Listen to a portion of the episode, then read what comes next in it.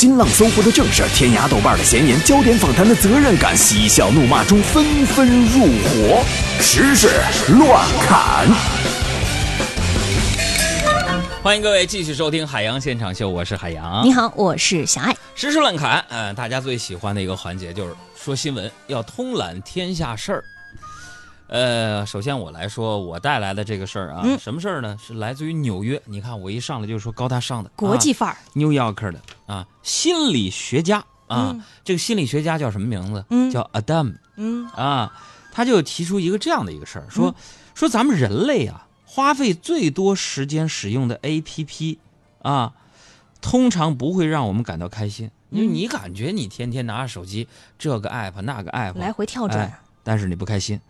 办公室的电脑、手机、家里的计算机啊，许多人的生活呢，好像就在这三者之间切换吧。你比如回家了，打开电脑，打开电脑手机，啊，嗯，玩玩手机，刷刷电视剧；上班了，打开手机，刷刷电视剧什么的，玩玩游戏。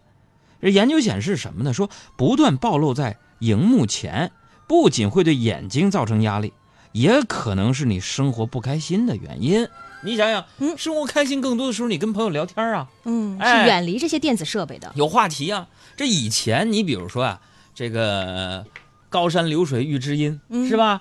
你以前比如说这个什么送孟浩然之广陵之类的，这朋友之间呢远道而来啊，可能就是为了一个约定，说见上哪年几月几，你比如说《天龙八部》呃这个这个这个《射雕英雄传》里边嗯江南七怪。啊，呃，跟这个是哪个门派来着？约比武。那等到郭靖和杨康啊，到了十八岁的时候，咱们醉仙楼啊，什么什么比个武什么的，人那是约定在一块儿没事比比武啊，嗯，啊，练恪守练诺言，遛遛鸟啊，嗯逗逗花啊，什么的。都是人际交流啊。哎，这特别特别的好。哎，我们也说了很久了，嗯，手机和电脑使用太久会让人不开心，对，所以你啊，嗯一定要每天嗯，打开广播听一下我们节目。你这样的话，你身心愉悦了，健康的生活方式。你闭上眼睛，你没问题，又解放了双手，特别的好。尤其是你说屏幕那种辐射，你皮肤的氧化不好了。所以有人说嘛，啊，二零一八年开始，广播又要成为一个非常牛的一个媒体形式，车越来越多了，是不是？嗯人也需要解放耳朵的内容，所以广播就是最好的产品啊。那朋友们，这个产品怎么怎么来去获取，获取，嗯。给我们公众账号回复阿拉伯数字六，你可以订阅一下咱们的海洋现场秀无广告绿色纯净版、嗯。啊，成为会员。那当然了，我们这些公益的费用呢，将全部的捐献给咱们的爱慕行动公益基金。啊，明白了吧？既然说到了手机，很多人还是关心自己的一个手机的什么流量啊、运行速度。最近的消息啊，经国内三大运营商的内部人士证实说，中国移动、中国联通和中国电信三家运营商呢，都已经获得了国家相关部门批准，将会在北京、上海、广州等部分城市来试点建设 5G 网络。咱们现在大部分人手机使用都是 4G，对，五 G 啊，未来的五 G 网络说，如果用了这个五 G 的话，手机网速可能至少快十倍，而且还会迎来包括智能驾驶啊、AR 啊、VR 应用以及智慧物联网等一系列崭新的体验，就是手机速度越来越快了。嗯，但是我觉得，根据咱们之前的一些生活体验，从二 G 到三 G 到四 G，我觉得可能啊，等到五 G 真的未来普及了，大家见面的第一个问题，可能包括但不仅限于，比如说，你换五 G 手机了吗？哎，我跟你说呀，五 G 速度可真快呀。不过呀，五 G 太费流量了，我用不起。嗯，好笑吗？生活经验的总结，那时候肯定就更便宜了，是吧？我再来说杭州的一个事儿。昨天呢，杭州市文一西路上啊，有没有杭州的听友啊？说一辆半人高的四方小车，什么这什么话呢？我说的就是大概能有个五十公分，五十公分吧？不是不是不是，啊半人高，得有那么七十公分吧？是一个四方小车，在无人驾驶的情况下呢，一路停停走走，行驶在送快递的路上。据了解说呢，这是菜鸟旗下的 ET 物流实验室研发的无人车，正在进行路测。据介绍说呢，这款无人车车速最高控制在十五公里每小时啊。无人车运行过程当中呢，只要检测到周边行人车辆较多的时候，就会自动降速到啊十公里每小时啊。你能不能开快一点？够快的了，我已经飙到二十迈了。我遛狗都三十迈。看完之后我有点担心啊，在这种一线城市交通这么堵，嗯啊，那你这玩意儿，如果真是用无人车给大家送快递，那嗯快递不就送的更慢了吗？人多就停。说到路上啊，湖北黄石说，最近为了制止行人闯红灯的行为，在斑马线呢安装了很多个能喷水的铁桩。嗯，这个铁桩的作用就是，行人一旦在这个红灯的时候越线闯红灯了，铁桩呢就会立刻喷水滋你一身。我觉得这个举措的初衷是挺好的，但是我就是有点担心啊。嗯，你说这个天气越来越热了，夏天就快要到了，对于某些不讲规矩的人来说，这会不会变成市民聚会专用小喷泉呢？嗯，还能边走边唱。你能不能开快一点？够快的了，我已经飙到二十迈了。一直走，是一颗宝石就该闪烁，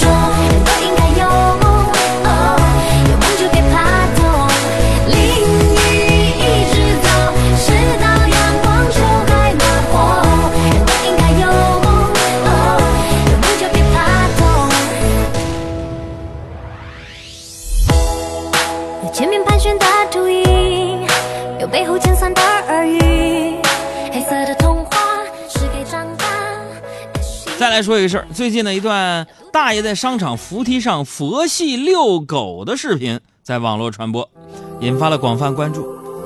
只见现场视频显示，大爷牵着一只小狗，站在下行扶梯口那儿，小狗呢在扶梯上一直往前走，啊往上跑，如同呢在跑步机上运动一样，而大爷则淡定地站在一旁，云淡风轻地看着远方。大家想象这个画面啊，嗯老大爷呢在电梯旁边那站着，嗯，任由那个狗呢往上爬，然后那个扶梯一直在往下走，哎然后就像在跑步机上一样。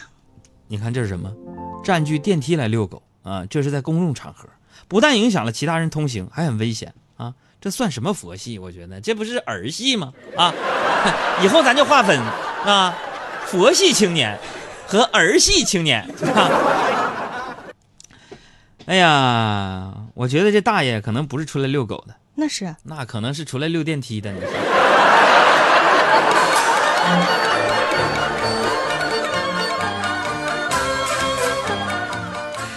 说完了大爷，大爷再来说一位大妈的故事。安徽合肥呢有一间动物园拍到了这样的一幕，说有一名大妈在动物园里边向长臂猿吐口水，当时呢大妈手上还抱着自己的孙子，大妈一边吐着口水，还教孙子和他一起吐。退哈退哈，孙子吐退退，就这个。元芳呢就说这样的什么乱投喂、这样不尊重动物的行为已经多次发生了，他们自己呢也挺无奈的，制止不了。我真觉得你你选这新闻有点新闻价值吗？这是，这不就是花边吗？啊，你想告诉我们什么道理？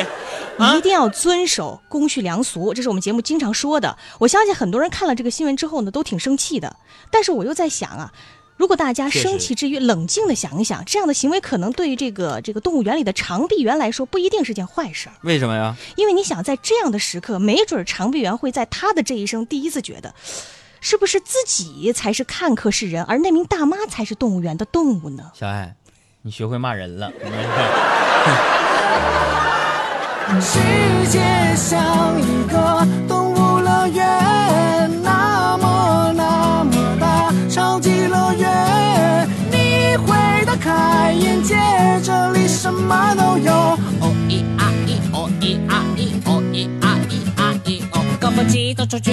巴士挤满了蚂蚁，计程车打开车门，一只蝴蝶飞进去，猫头鹰只会闯红灯，该何时才变绿？啊，数着 one two three go，爱情贸易场记录结束了情侣关系，外国游客激动压降温路，问到没人理，北极熊靠着摄影机，给街上行人拍照，everybody 哦咿啊咿，哦咿啊咿，哦咿啊咿。来，我再说一个事儿啊，说这个铜陵警方最近接到了一个让人哭笑不得的案子。你知道铜陵在哪儿吗？在中国，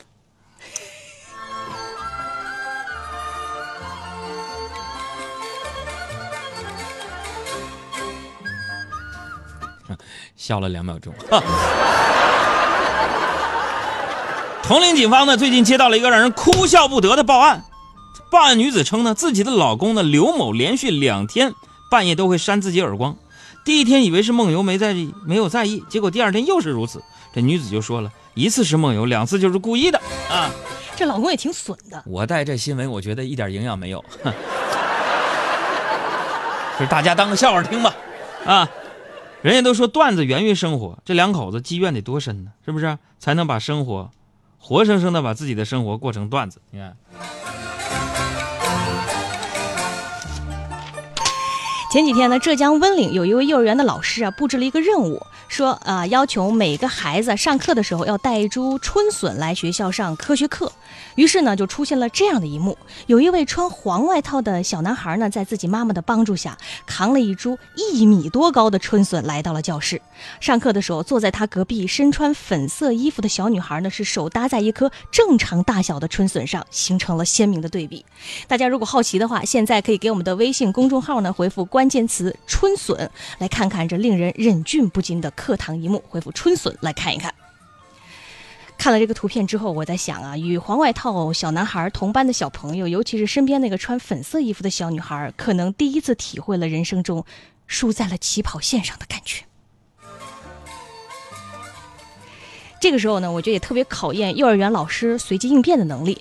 呃，在这儿呢，我们也想到了一个给这个幼儿园老师一个圆场的模板啊。当老师看到这个小男孩扛着一株一米多高的笋来到教室的时候，可以这样和小朋友们说：“小朋友，老师让你们带笋来学校啊，是为了告诉你们笋的成长能力有多强大。你们看，这对比就是这么强大。”谢谢好冷啊！我再来说一个江苏的一个事儿啊，江苏镇江新区的一名十三岁的男孩儿，音效老师能不能给我们换个音乐？天天跟过年似的。江苏镇江新区的一名十三岁的男孩晚上出去锻炼，迟迟不归，这父母就急得报警。民警找到他的时候呢，正在 KTV 里唱歌呢。警方就知道了，这名男孩已经不是第一次离家出走了。之前一百七十斤的他，就因为被父母逼迫减肥啊，压力过大而选择离家出走。找到这个男孩的时候，他正在这儿唱这样的一首歌。我想要怒放的伤。我想对父母说呀，咱们不用过于担心，是吧？等到了青春期想谈恋爱了，自己会主动去减，是吧？再说了，哎，我特别看不惯那种就是说逼人减肥这么残忍的事儿啊！减肥应该是一项主观行为才对。你就像我，一般都是饭前主动结束，饭后自觉开始啊。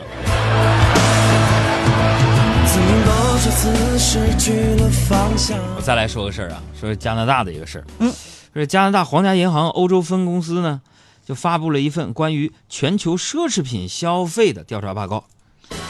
这份最新的报告调查了六百四十三名中国富裕阶层消费者，在过去一年里，他们至少购买过一次奢侈品。其中，年龄在十八岁到三十岁之间的消费者占到了百分之六十二，而年龄在四十五岁以上的消费者只占了百分之六。报告中指出，中国消费者呢，相比于购买手袋、腕表和珠宝，更倾向于网购衣服、鞋履和美妆用品。嗯关于奢侈品的报告，给大家可以互动讨论一下，是吧？你认识的第一件奢侈品是什么？呃，小时候我一度觉得一次性筷子是奢侈品，长大了开始发现，生活当中真正奢侈品其实啊，就是什么都不做的权利。你理解这句话吗？就是可以自由自在、随心所欲。之前不是好像网上说过各种什么，呃，各种什么财务自由啊，这种不同的标准。当你达到那种标准的时候，你会觉得这才是生活当中的奢侈品。说到这奢侈品，我多说两句啊。生活当中总有这样的人啊，明明呢只给自己买点贵东西，啊，非要管这叫给自己投资，是吧？你看看我朋友圈，都是诸如三十岁女人适合投资一件高档羊绒大衣，二十五岁女孩适合投资某某包包啊。今天中午呢，我就为自己投资了一份宝贵的炸鸡，超过一千大卡，附带大量的多巴胺分泌啊，未来自己将升值三斤。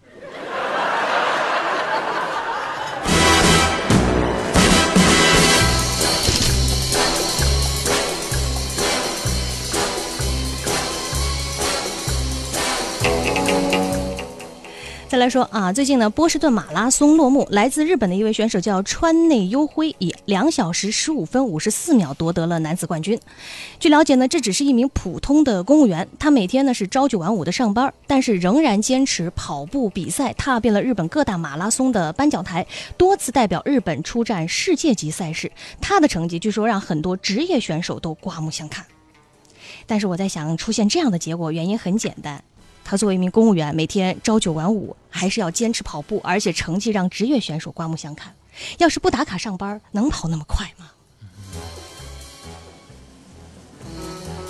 当然了，呃，相信很多这个咱们收听节目的朋友呢，都是日剧迷。看过日剧的人可能就知道，日本人很多都喜欢跑步。数次破灭了梦想。确实啊，你说这个我有感触。你回想我们看那些日剧啊，你总能在日剧当中看到这样的角色，就是他们追赶渐行渐远的恋人啊，追赶转学去另一座城市的好友啊，追赶挥手告别的父母，追赶马上到手却又转瞬失去的机会，是吧？然后那个镜头啊，随之穿过车水马龙的街道啊、天桥、隧道，并且每每主角在拔开腿开跑之前，往往是对于爱情啊、友情啊、亲情幡然醒悟，对吧？再经过一番心理斗争，然后呢，突然呢，拔腿狂奔，坚定的朝自己的目标，是吧？这样的剧情，你拍不好就容易显得矫情。但日剧呢，您他那个跑总能找到你软肋，是吧？四两拨千斤的，让人呢不知不觉就动容了。非常感动，为主人公的那种精神。嗯，我以为我在说一个梗呢，说着说着特别感动。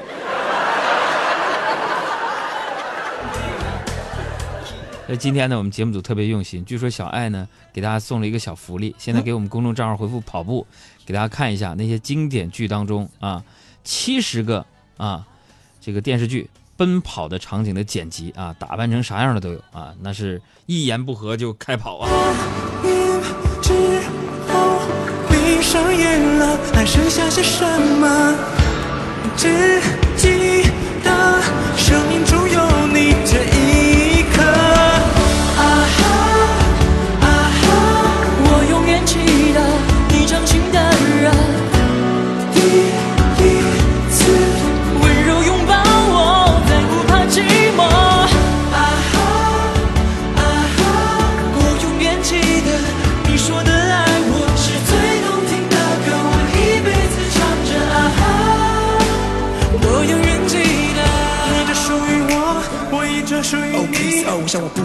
那该不会促成，不管怎样就是不能没有你。有预备有曲着有趣的、美丽的，还记得甜蜜的，放在抽屉的照片里，我脱下的衣服让你披着。直到音乐都停下了，直到眼泪都微笑了，直到我成为夜空最亮的一颗。